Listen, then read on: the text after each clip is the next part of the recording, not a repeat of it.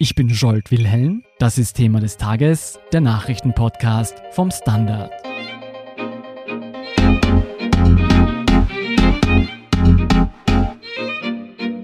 Großbritannien hat gewählt und das Ergebnis ist eindeutig.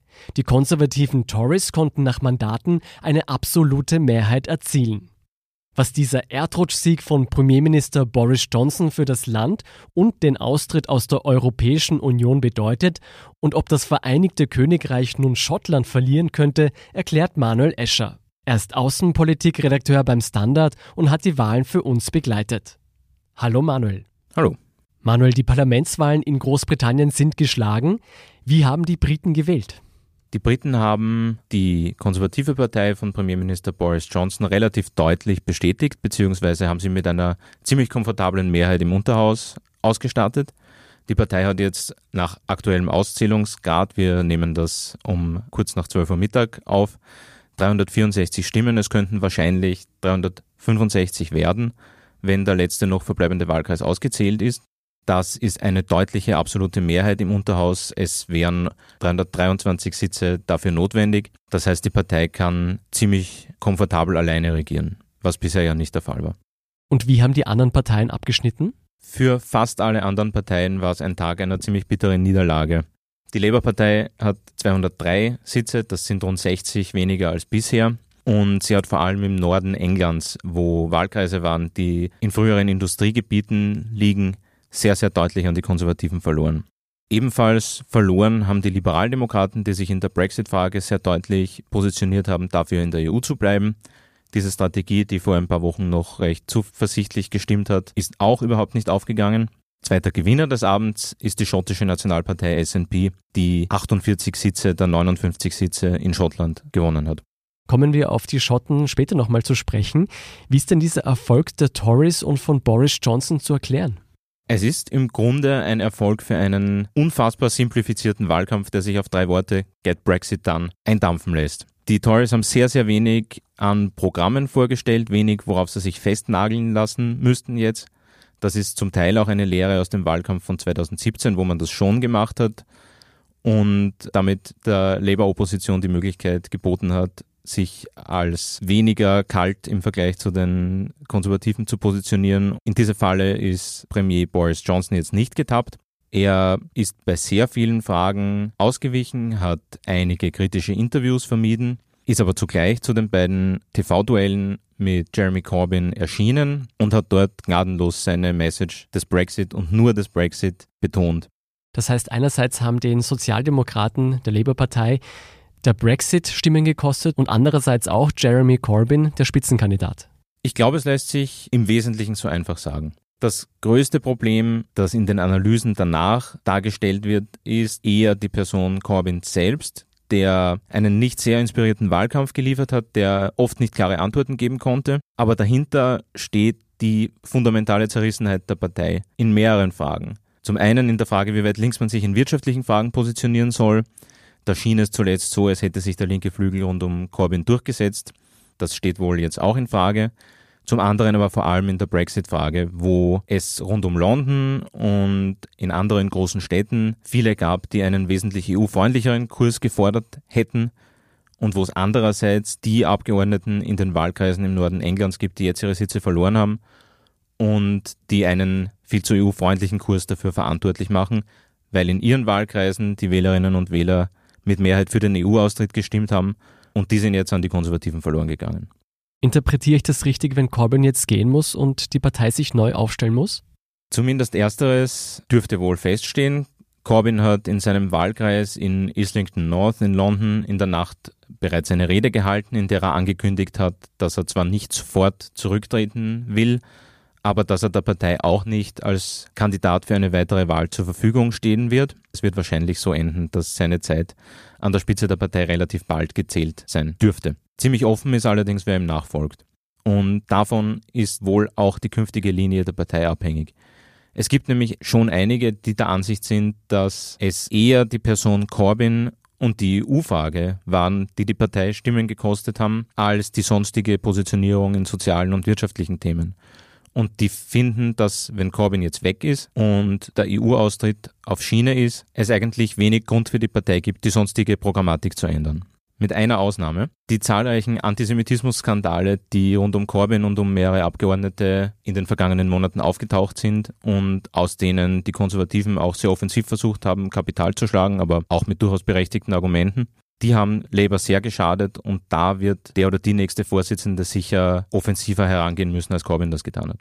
Manuel, was bedeutet denn dieses klare Ergebnis nun für das Kräfteverhältnis im Parlament? Hat Premierminister Boris Johnson jetzt die absolute Macht?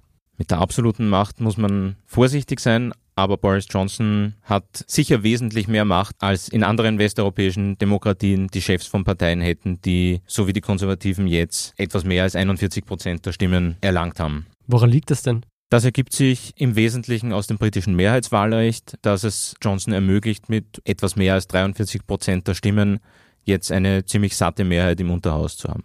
Wofür wird Johnson denn diese absolute Mandatsmehrheit in den nächsten Jahren nutzen?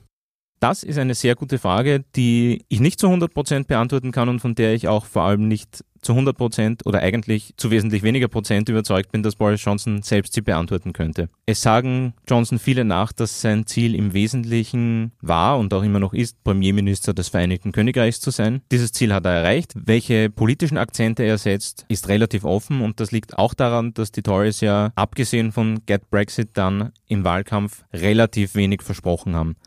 Einige Dinge, die sie angekündigt haben, der Ausbau von Spitälern, mehr Geld fürs Gesundheitssystem, sind Ankündigungen, wo Experten sagen, dass es vielleicht nicht 100% glaubhaft ist, dass sie umgesetzt werden können. Das wird sich weisen.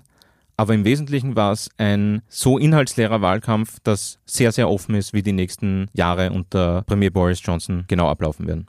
Jetzt haben wir schon öfters angesprochen, Johnson hat den Brexit zum Schlüsselthema für seinen Wahlkampf gemacht. Bedeutet das, dass Großbritanniens Ausstieg aus der EU jetzt fix ist? Der Ausstieg aus der EU mit 31. Jänner dürfte tatsächlich jetzt, soweit man das in den Fragen des Brexit sagen kann, der uns ja schon oft überrascht hat, fix sein. Boris Johnson hat eine deutliche Mehrheit, die es ihm auch ermöglicht, gegen die Kritiker in der eigenen Partei, die entweder einen weicheren oder einen härteren Brexit wollen als jenen, den Johnson selbst vorgeschlagen hat, vorzugehen. Man muss aber zwei Dinge bedenken. Zum einen maskiert das Wahlergebnis, dass eine Mehrheit der Britinnen und Briten auch bei dieser Wahl für Parteien gestimmt hat, die nicht einen Austritt ohne weiteres Referendum wollen. Und zum Zweiten ist das große Thema Schottland, wo die SNP massiv gewonnen hat und wo sehr deutlich aus den Ergebnissen geworden ist, dass sich die Menschen schon gar nicht für eine Partei erwärmen können, die den EU-Ausstieg in der Version Boris Johnson sich wünscht oder den EU-Ausstieg insgesamt. Was heißt das denn für die Schotten, wenn sie nach dem Wahlergebnis offenbar in der EU bleiben wollen? Die Stimmung in Schottland ist ziemlich klar und unverändert seit dem Referendum 2016. Damals hat sich eine deutliche Mehrheit für die EU ausgesprochen. Seither gibt es eine deutliche Mehrheit für die SNP, die sich ebenso deutlich für die EU ausspricht. Und die schottische Nationalpartei hat jetzt sicher mit diesem Wahlergebnis ein Mandat noch konkreter als bisher, ihre Forderung nach einem Austritt Schottlands aus dem Vereinigten Königreich zu argumentieren, auch vor dem Hintergrund, dass die SNP Schottland ja in der EU halten will. Das klingt ein bisschen nach Braveheart. Kann sich Schottland überhaupt vom Königreich lösen? Das glaubt jedenfalls die SNP und sie war ja auch schon einmal sehr nahe dran beim Referendum vor einigen Jahren. Allerdings genau dieses Referendum vor einigen Jahren wird ja nun zum großen Problem. Die Konservativen und Boris Johnson haben ausgeschlossen, dass sie ein weiteres Referendum so schnell ermöglichen werden. Sie argumentieren damit, dass es damals geheißen hat, das ist die Chance einer Generation, die Unabhängigkeit zu beschließen und dass das abgelehnt worden sei. Und die Zustimmung der britischen Regierung ist aber nötig, um ein solches Referendum durchzuführen. Davon gehen zumindest die allermeisten Experten der ungeschriebenen britischen Verfassung aus. Ist denn absehbar, ob dieser Streit zwischen Schottland und Großbritannien irgendwie eskalieren könnte? Das hängt wahrscheinlich von der Definition einer Eskalation ab. Die SNP wird sicher deutlicher als bisher Stimmung für die Unabhängigkeit und für ein Referendum machen. Die Tories und Premier Boris Johnson werden sich in ihrer Position gestärkt fühlen, gegen die Unabhängigkeit Schottlands zu sein. Beide können sich nach ihrer Variante auf eine Mehrheit berufen. Rhetorisch kann das Ganze sicherlich weiter eskalieren. Demonstrationen sind sicher möglich, aber der Weg zu einer Eskalation im Sinn von Gewalt ist sicher ein weiter. Gehen wir vielleicht nochmal zurück zur Rolle der EU und dem Brexit. Wie geht es nun weiter in dieser Sache? Wird sich am Ausstiegsdeal jetzt noch etwas ändern? Die Rolle der EU war nicht uninteressant, denn viele Politiker in europäischen Hauptstädten sind wahrscheinlich jetzt letztendlich ganz froh über dieses klare Ergebnis und darüber, dass sie endlich einen Verhandlungspartner haben, der die Perspektive hat, seinen Deal auch durchs Parlament zu bringen. Boris Johnson wird genau das tun. Das ist sein einziges wirkliches, fixes Wahlversprechen. Es wird davon ausgegangen, dass möglicherweise noch vor Weihnachten, aber wahrscheinlicher kurz nach Weihnachten die Abstimmung im Unterhaus stattfinden wird dass der Austrittsdeal von Boris Johnson in der Version, wie er ihn schon einmal vorgelegt hat, eine Mehrheit finden wird und dass Großbritannien dann am 31. Jänner formell aus der EU aussteigt. Damit ist der Brexit aber noch lange nicht vorbei. Was erwartet uns dann? Dann erwarten uns die Verhandlungen über die künftige Beziehung zwischen Großbritannien und der EU. Nach 31. Jänner werden zunächst die Regeln, so wie sie bisher gelten, in einer Übergangsphase ja weiter gelten. Und zwar bis 01.01.2021. Die elf Monate dazwischen will die britische Regierung nützen, um das künftige Verhältnis auf klar geregelte Beine zu stellen. Da geht es um die Frage der künftigen Handelsbeziehungen, da geht es auch ein bisschen um die Frage der künftigen politischen Beziehungen. Vor allem geht es aber um den Spagat, den London machen muss zwischen weiter friktionslosem Handel mit der EU und der Möglichkeit, Handelsverträge mit allen möglichen anderen Staaten, vor allem mit den USA, abzuschließen. Da sagen sehr viele Experten, das lässt sich in elf Monaten so nicht machen und dass es wahrscheinlich eine Verlängerung dieser Frist geben wird. Und Umgekehrt warnt die Opposition davor, dass es dann wieder die Möglichkeit gibt, wenn es keine Lösung gibt und wenn Johnson auf dieses Datum beharrt, dass Großbritannien am 01.01.2021 dann erst recht ohne Deal aus der EU ausfliegt. Es klingt so, als würde uns die Brexit-Saga noch einige Jahre begleiten. In jedem Fall heißt es wohl Bye bye Britain und vielleicht dafür Hello Scotland. Vielen Dank, Manuel Escher, für diese Einordnung. Sehr gern. Wir sind gleich zurück.